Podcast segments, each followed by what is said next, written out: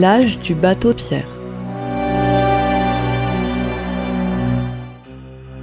Émite était le premier à s'être installé sur les rochers. Il avait nommé l'endroit les rochers, car c'était ce qu'il représentait. Un groupe de roches tranchantes rassemblées au milieu de l'océan. C'est là qu'Émite habitait, qu'il appréciait l'existence. Il arrivait qu'il nage jusqu'à d'autres roches voisines, car elles n'étaient jamais très éloignées. Un jour, sans raison apparente, quelqu'un d'autre s'aventura sur l'île. Émite l'appela Rameau.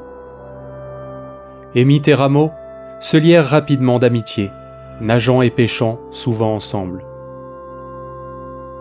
Émite montra à son nouvel ami la grotte dans laquelle il habitait, située sous le plus gros rocher. Très vite, Rameau découvrit un endroit où s'installer, situé également sur le gros rocher. Le soleil, qui brillait toujours intensément dans leur monde, et la transparence éblouissante de l'eau leur permettaient presque de voir à travers l'océan qui les entourait. Malgré l'éclat du soleil, les garçons n'avaient jamais trop chaud. Une légère brise, qui venait du nord, rafraîchissait l'air.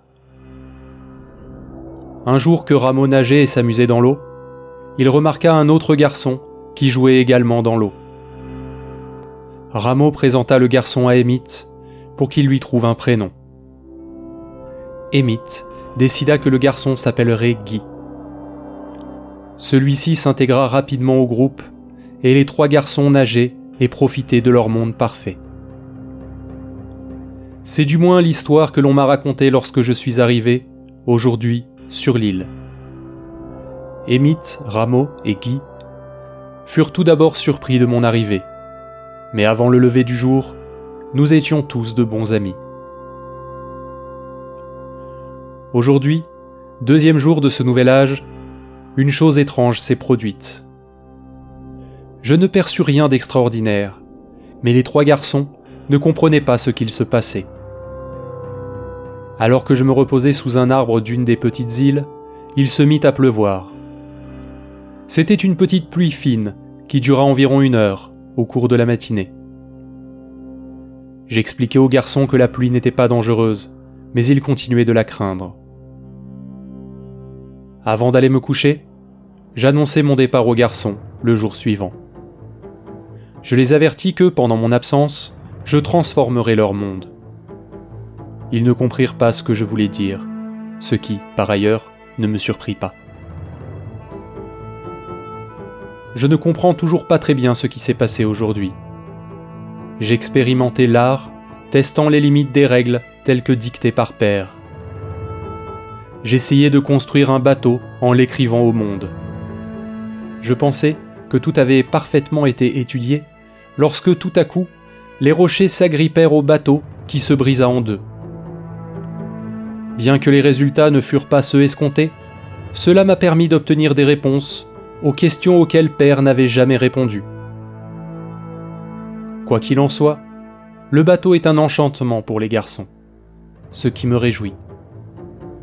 Ils ont joué dessus toute la journée. Puisque le bateau ne peut naviguer, il me sert à l'étude. C'est une base beaucoup plus régulière que les roches. Au cours de mes observations, j'ai découvert certains aspects très intéressants du système solaire de cet âge. Les nuits sont absolument magnifiques ici. J'ai observé un certain nombre de constellations auxquelles j'ai donné un nom.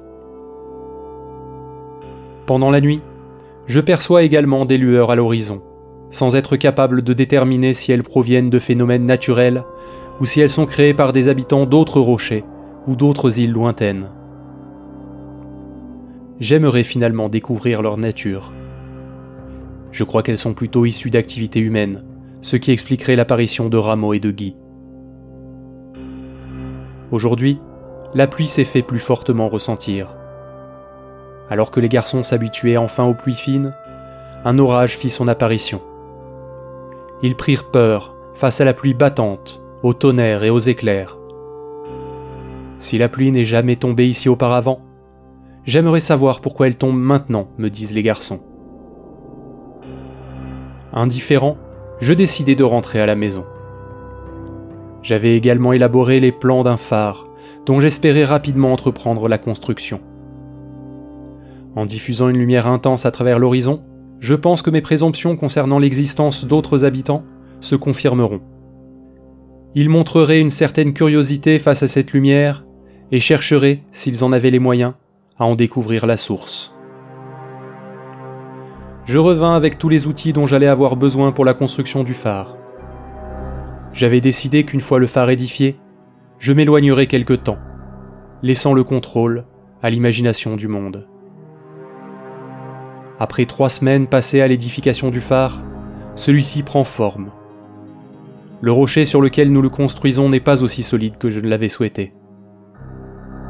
Par conséquent, il a fallu légèrement modifier les plans, mais cela n'a pas posé de véritables problèmes. Les garçons sont très forts et m'ont été d'une aide précieuse. Je pense que la construction sera achevée d'ici deux jours. Le phare est terminé et nous sommes tous fiers de notre œuvre. Les garçons sont émerveillés par cette structure surgie du roc, créée de leurs propres mains. Cette nuit-là, à la terreur des garçons, nous avons allumé le générateur qui propagea une lueur étincelante, à perte de vue pendant plusieurs heures. Je passai la nuit en haut du phare pour me réveiller au matin et observer le lever du soleil, libre de la couverture glaciale formée par la rosée auquel je m'étais habitué. C'est Guy qui, le premier, aperçut la fille. Elle nageait non loin du bateau, sur lequel il se tenait prêt à chasser le poisson. Guy remarqua ensuite un homme près de la fille. Amy était ravi de rencontrer de nouveaux voisins. J'étais content de quitter cet âge. J'ai créé des événements qui n'ont rien à voir avec l'écriture, ni avec l'art, mais qui auront certainement une portée beaucoup plus importante sur ce monde que tout ce que j'aurais pu écrire. Je pense que cet âge est un présent qui m'est fait.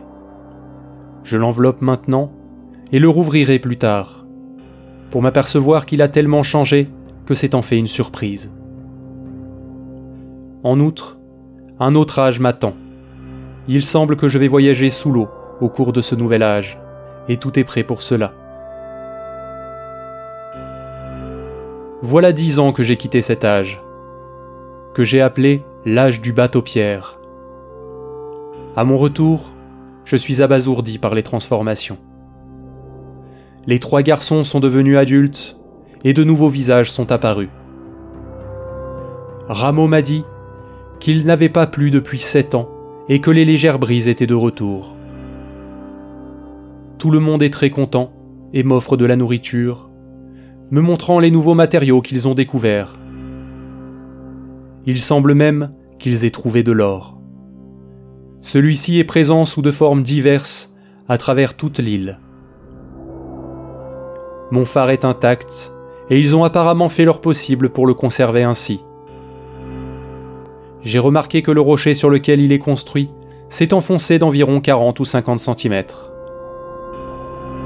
Après une visite très agréable avec mes vieux amis, je me demandais à voix haute ce que serait l'île dans dix ans.